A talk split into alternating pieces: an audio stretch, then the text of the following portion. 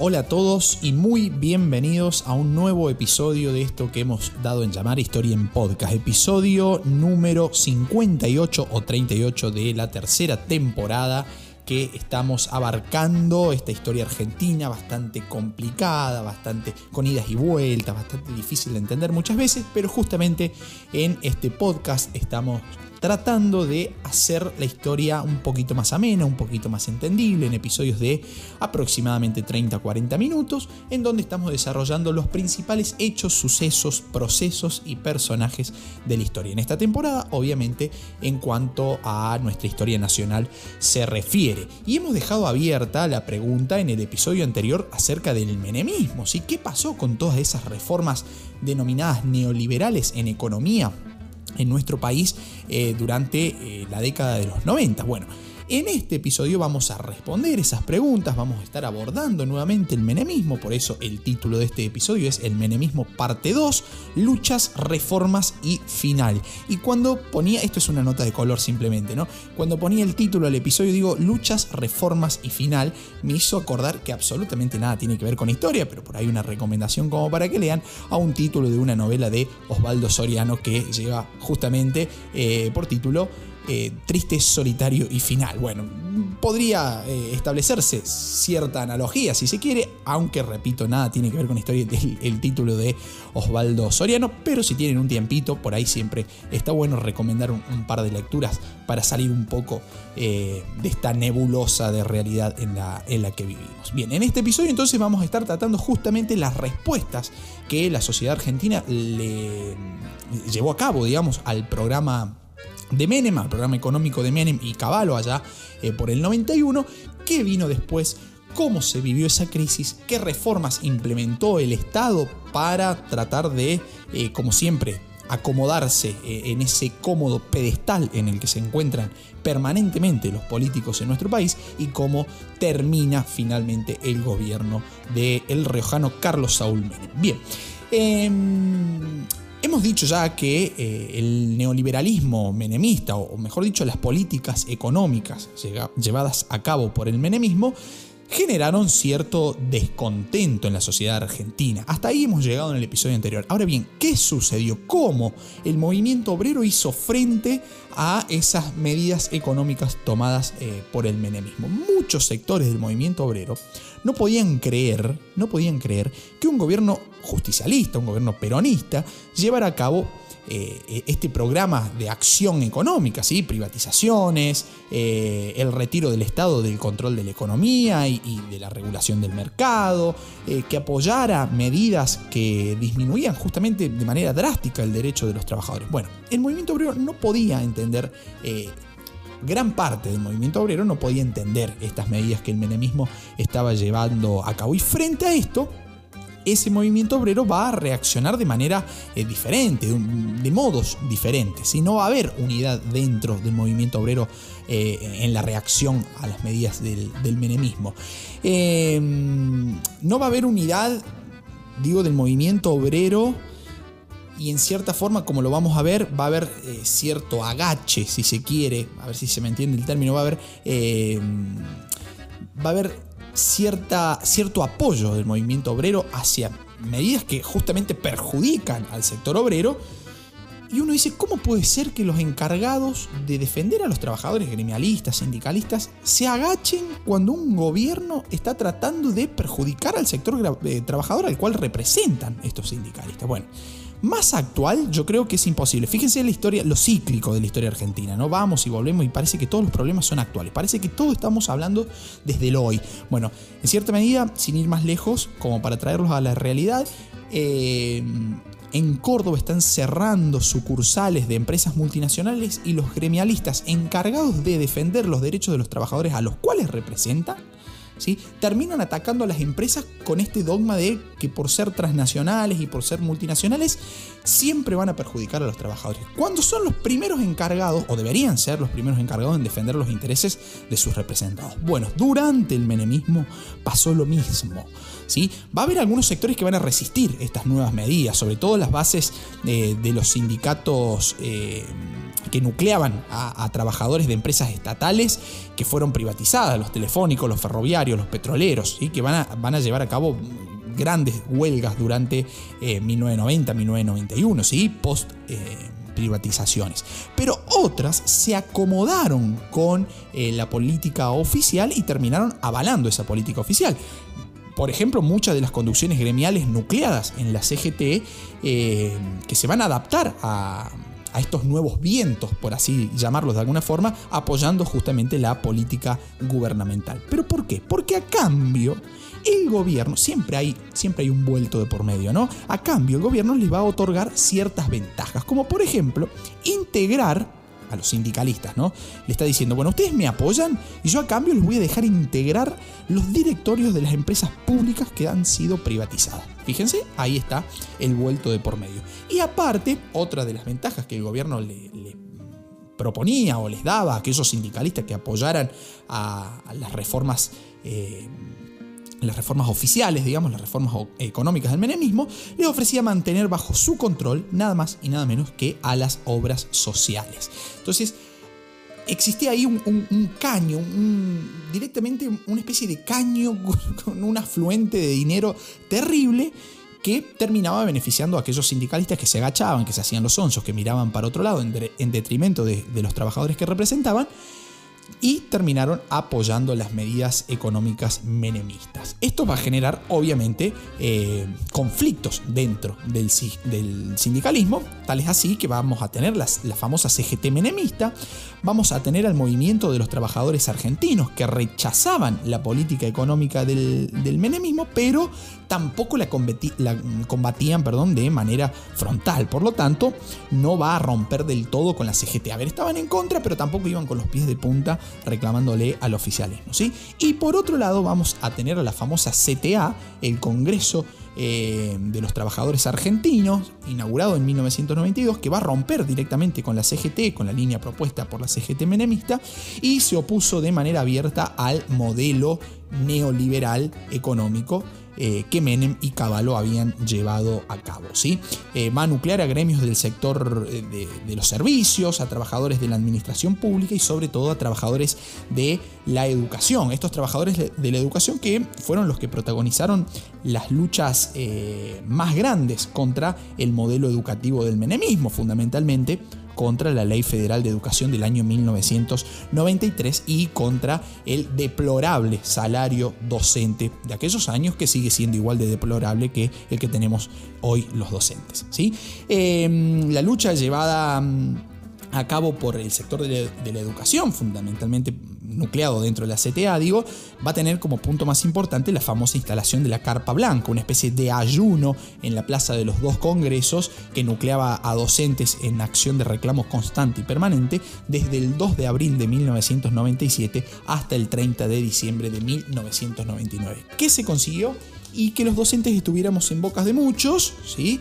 Eh, pero en las perspectivas prácticas y políticas de casi ninguno, porque al fin y al cabo los docentes seguimos en condiciones miserables, eh, sobre todo de salario, digamos, ¿no? Entonces, bueno, la lucha por ahí sigue, aunque nuevamente el sindicalismo eh, muy poco ortodoxo de nuestro país termina acomodándose, como sucedió en esta época menemista que estamos viendo. Otro sector que hizo frente al gobierno fue el sector de los desocupados, de aquellas personas que se quedaron sin trabajo bajo eh, la administración del menemismo. ¿sí? Sus luchas van a dar origen a un nuevo actor social que va a ser el movimiento piquetero o los movimientos piqueteros, podemos hablarlo en plural, ya que han sido varios los que se suscitaron en la historia eh, de nuestro país, la historia reciente de nuestro país, en los 90 particularmente.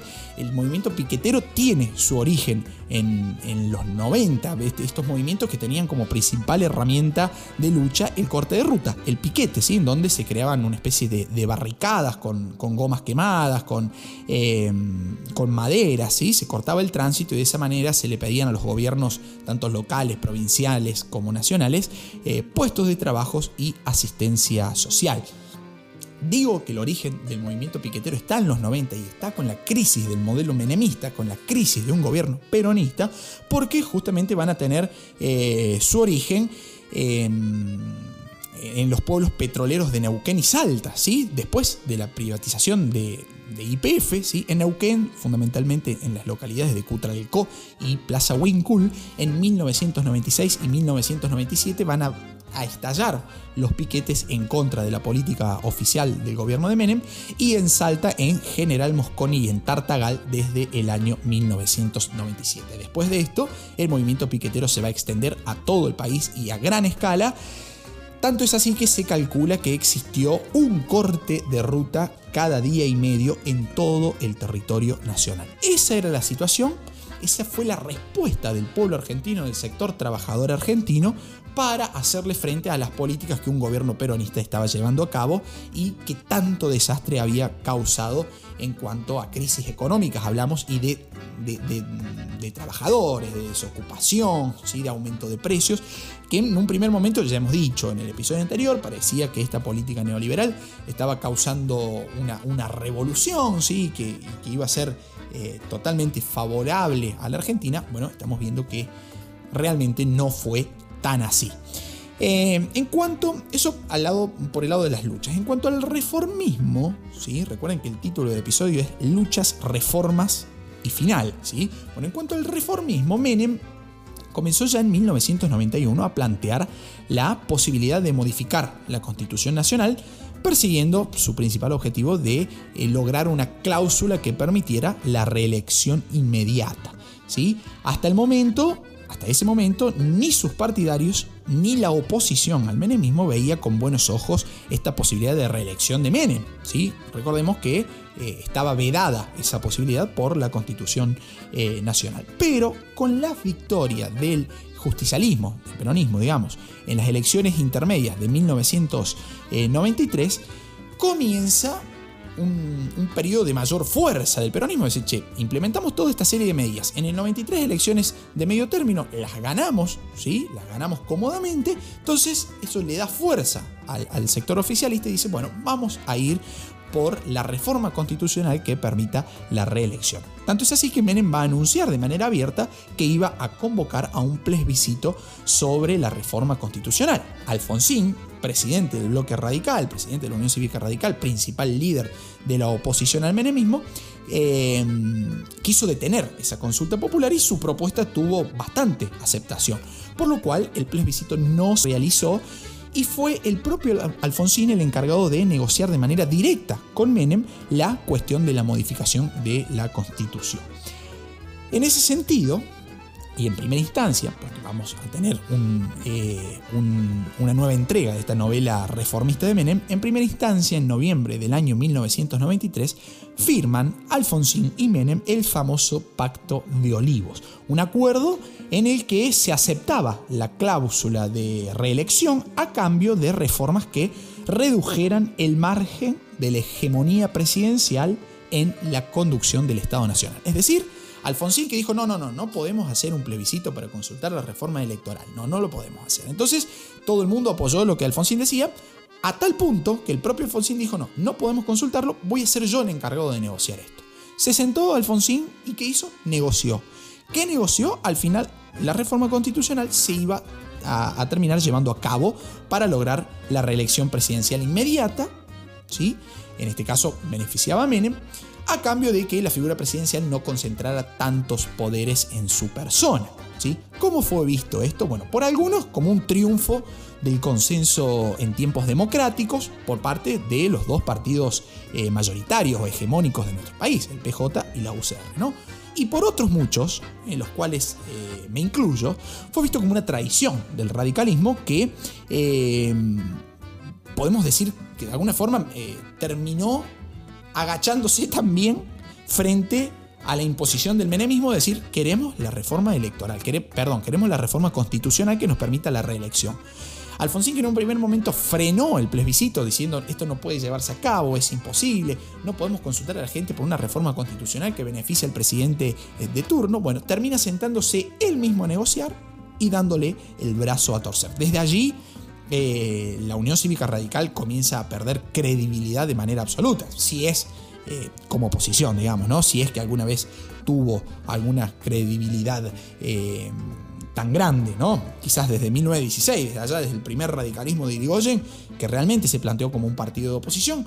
Después la UCR, ya lo hemos visto en este podcast, las divisiones que ha tenido, las decisiones que ha tenido, los enfrentamientos internos que ha tenido, eh, el alineamiento con ciertos sectores que fueron problemáticos en nuestra historia argentina. Bueno, esa escasa credibilidad que tenía como partido político de oposición en los 90 termina desvaneciéndose con eh, este pacto de olivos llevado a cabo, firmado al menos, entre Menem y Alfonsín. Lo cierto es que este pacto de olivos va a allanar el camino para la posterior reforma constitucional. Estaba, les decía recién, vamos a tener un segundo capítulo de esta novela. Bueno, esa reforma constitucional se va a terminar llevando a cabo a través de una convención constituyente que se reunió en Paraná y en Santa Fe en el año 1994, convención en la que el peronismo termina triunfando ya que contaba con 138 representantes, mientras que la UCR contaba con 75 y el Frente Grande, una especie de, desprendimiento del peronismo, contaba apenas con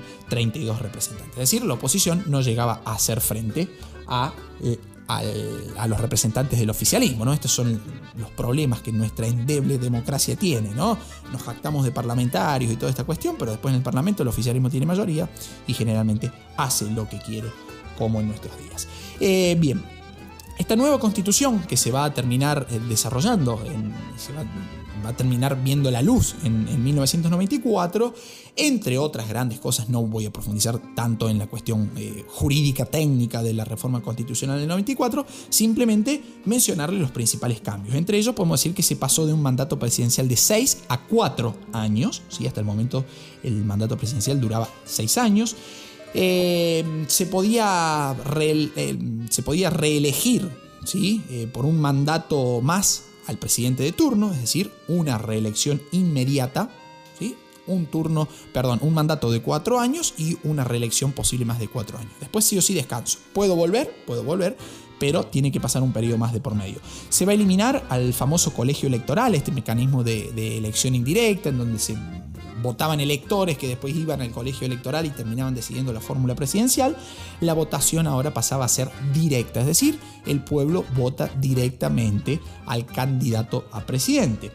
Va a poner la cláusula de balotaje, que ya había sido inaugurada ya por la, con la Revolución Argentina, tras el pactar el regreso de Perón, ¿sí? El partido ganador tenía que tener más del 45% de los votos o sacarle una diferencia del 10% al segundo. Si esa cláusula no se cumplía, se iba a un desempate, a una segunda vuelta, a un famoso balotage entre los dos partidos que más votos juntaran. ¿sí?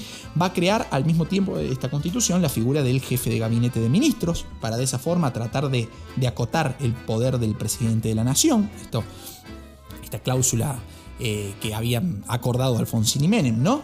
Los senadores van a ser eh, electos de, forma eh, directa por un cargo, un cargo digo que, que duraba seis años y se pasaron de dos a tres senadores por provincia. En cuanto al Poder Judicial, se va a crear el Consejo de la Magistratura, modificando de esta manera el sistema de designación de jueces Em, se le va a dar jerarquía constitucional a declaraciones, convenciones y diferentes tratados sobre derechos humanos a nivel internacional. De esta forma van a adquirir rango constitucional la Declaración Americana de los Derechos y Deberes del Hombre, la Declaración Universal de los Derechos Humanos, la Convención sobre la Prevención y la Sanción del Delito de Genocidio, la Convención sobre la Eliminación de toda la forma de discriminación contra la mujer y la Convención sobre los Derechos eh, del Niño. También va a eliminar esta constitución, y fíjense un datito de color acá, eliminó la obligatoriedad del catolicismo como religión obligatoria para el presidente de la nación.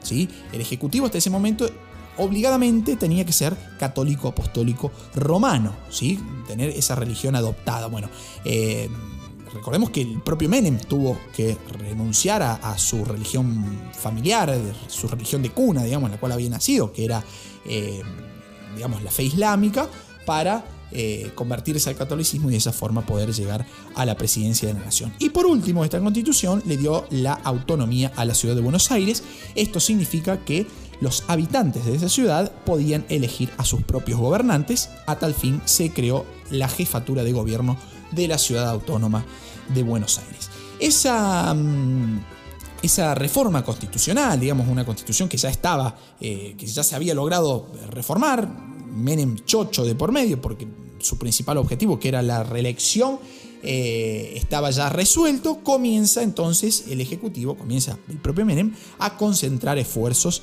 para lograr ese segundo mandato. Pero en 1994 va a ocurrir un hecho de suma gravedad para el menemismo y para toda la sociedad argentina, digamos. El 18 de julio de 1994, un coche bomba destruyó la sede de la Asociación Mutualista Israelita Argentina, la famosa AMIA, ¿sí? este atentado en Ciudad Autónoma de Buenos Aires que dejó como saldo 85 muertos y alrededor de 300 eh, heridos que además no va a ser el único ni el primero de los atentados que sufre nuestro país, porque eh, dos años antes, el 17 de marzo de 1992, se daba el famoso atentado contra la embajada de, Israel, ¿sí? 22 muertos y 240 heridos el saldo. La investigación de estos atentados, que también es bastante presente, no, voy a profundizar sobre eso.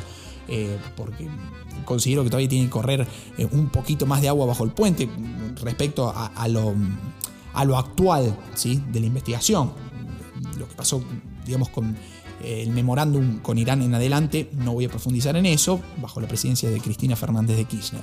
Pero la investigación en esos momentos acerca del atentado a la AMIA y a la Embajada de Israel fue bastante cuestionada, hubo poca acción, digamos, ¿sí? se tomó por parte del Ejecutivo Nacional, por parte del propio Menem, ¿no? Muy poca toma de posición de Menem al respecto, lo cual puso un manto de eh, cierto misterio acerca del atentado de la AMIA, además atentados que nunca fueron esclarecidos. ¿no? Así mismo, eh, Menem no va a abandonar bajo este, bajo este digamos, panorama sus objetivos reeleccionistas. ¿sí? Por más que el 15 de marzo del año 95 muriera también en condiciones bastante poco claras su hijo Carlos Saúl Menem Jr., ¿sí? Que había sido en su momento piloto automovilístico, en un accidente de helicóptero termina perdiendo la vida, en el que también viajaba eh, Silvio Oltra, ¿no? otro piloto automovilista de, nuestro país. Eh, ese hecho digamos que va a llevar a investigaciones, idas, vueltas, eh, dimes y diretes mediáticos en la presunción de un accidente que no fue accidente, sino que más bien se trató de una especie de negociado de Menem ahí de por medio. Bueno, eh, ni siquiera ese hecho, ni siquiera la muerte de su propio hijo termina eh, empañando lo que era su principal objetivo, la reelección. Reelección que se va a llevar a cabo después de las elecciones del 14 de mayo de 1995 las fórmulas que se presentaron por el PJ, la fórmula vencedora aparte, Carlos Saúl Menem y Carlos Rucauf, ¿sí? con el 49,9% de los votos, estaba cumpliendo la cláusula del balotaje que había instaurado la reforma constitucional del 94. En segundo lugar, eh, el Frepaso, este Frente País Solidario, con el 29,3% de los votos, que presentaba como fórmula presidencial a José Octavio Bordón y Carlos Chacho Álvarez. Y en tercer lugar, la Unión Cívica Radical, que ya habíamos dicho eh, había perdido su credibilidad como oposición después del Pacto de Olivos, que presentaba a Horacio Massachesi como candidato a presidente y Antonio María Hernández como candidato a vice, que apenas llegó a juntar el 17% de los votos. Ahora bien, ¿cómo fue el final del gobierno menemista? Bueno, más allá del amplio triunfo eh, electoral que Menem había obtenido en el 95, ¿sí?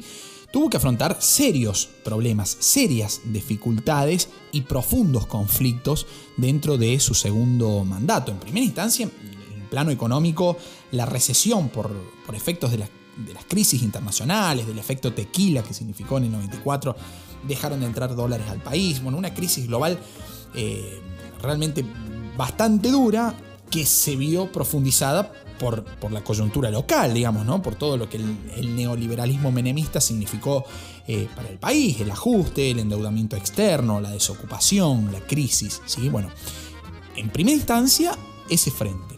En segunda instancia, la cuestión política. ¿sí?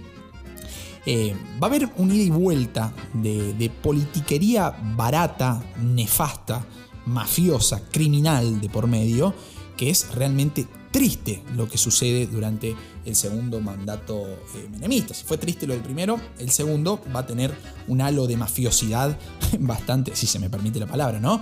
Eh, un halo de mafiosidad bastante eh, turbio, digámoslo, ¿no? va a haber este halo de mafiosidad que, que digo, va a provenir va a tener inicio en las denuncias que el ministro de Economía Caballo lleva a cabo contra el empresario Alfredo Yabrán, ¿sí? Supuestamente Caballo va a decir, bueno, Yabrán pertenece a la mafia económica, ¿sí? Lo va a acusar por la venta irregular del correo argentino, en el cual también está involucrada la familia Macri de por medio, y va a estar implicado Yabrán, que era uno de los dueños del correo argentino, ¿no? Entonces, después de ese ida y vuelta, ese cruce de denuncias y de la abierta exposición de Caballo frente a Jabrán, a la figura de, este empresario Alfredo Jabrán, Caballo va a terminar renunciando y asume en su lugar en el año 96 Roque Fernández. ¿sí? Toda esta situación, decir, bueno, ¿qué tiene de complicado esto? Un, cruce de denuncias por, por, mafioso, por mafia económica, ventas irregulares desde el Estado. A ver, nada nuevo. Bueno, en realidad todo va a empeorar con el asesinato del periodista, del fotógrafo de la revista Noticias, eh, Jorge Luis Cabezas, ¿sí? fotógrafo que va a ser el primero en fotografiar a Yabrán. ¿Sí? Yabrán, este empresario multimillonario, dueño de Correo Argentino, muy vinculado al menemismo, también a estos negocios turbios de privatizaciones durante la época menemista. Bueno, tenía un perfil bajo, no aparecía, no había sido fotografiado mediáticamente nunca. Entonces, bueno, siempre eh, manejándose en las oscuras del poder. Bueno, Cabezas va a ser el primero en fotografiarlo y esto parece que, digamos, va a llevar al, desencadenamiento final y triste y macabro que tiene la figura de cabeza, ¿no? que va a terminar eh, apareciendo eh, calcinado perdón, dentro de su vehículo en 1997 en las cercanías de General Juan Madariaga, a 15 kilómetros de Pinamar aproximadamente.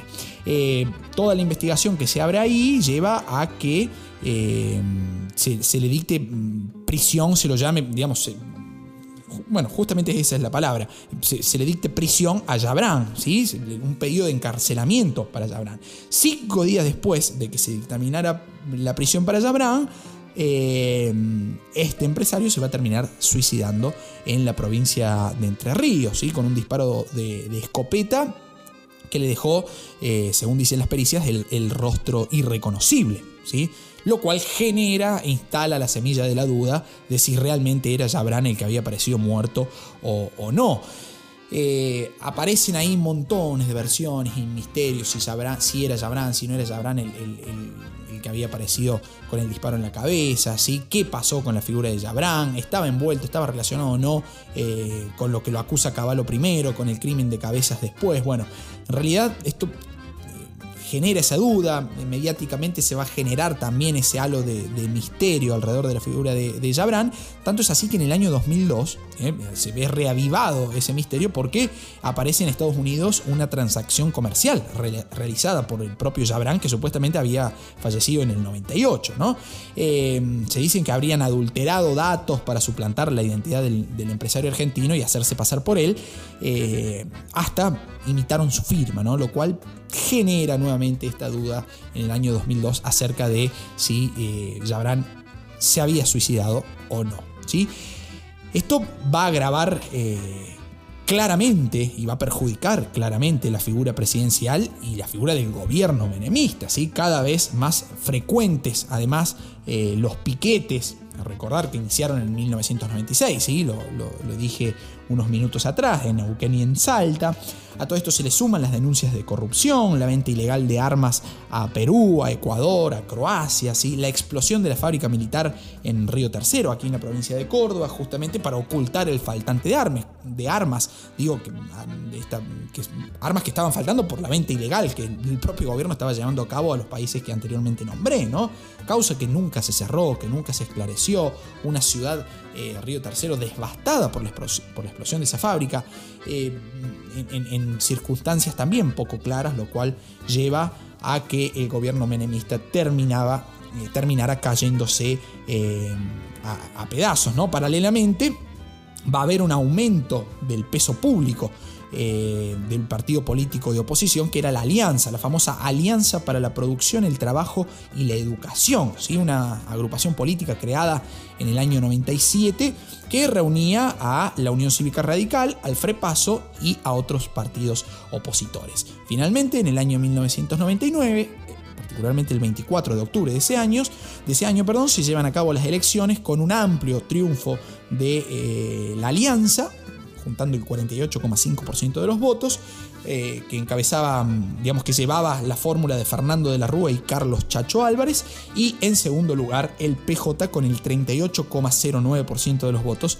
que eh, estaba presentando la fórmula de Eduardo Dualde y Ramón Palito Ortega. De esa manera, con un una capa de misterio, de corrupción, de crímenes, de atentados, de muerte de hijos, de no sabemos si han sido accidentes o no, de entregas, de agaches del sindicalismo, de crisis social, de crisis económica, de crisis política, de piquetes, de gente pasando hambre, ¿sí? De esa forma llega al final el gobierno de Carlos Saúl Menem. Y de esa forma también llega al final el episodio del día de hoy que espero haya sido de su agrado. Pueden visitar el link eh, que está en la descripción de este episodio para adquirir los libros de historia en podcast. Muy bien amigos, hasta un próximo encuentro. Chao, muchas gracias. Si quieres seguir aprendiendo sobre este y otros temas, comprar nuestros libros o hacer tu donativo al canal, visítanos en nuestro Instagram Historia en Podcast o hace clic en el enlace de la descripción de este episodio.